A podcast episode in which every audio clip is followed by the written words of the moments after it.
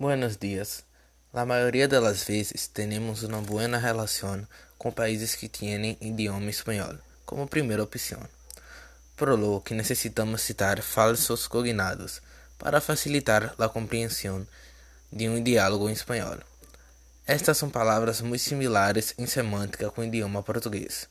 Sin embargo, tienen significado totalmente diferente de lo que parecen ser, y esto puede causar falhas en la comunicación, como por, como por despertar, gazinar, aporo, que significa recordar, por favor e lejos. Para ilustrar melhor, aqui há algumas frases que contêm cognados falsos em idioma espanhol. Queremos um jarrón com água. Queremos um vaso com água.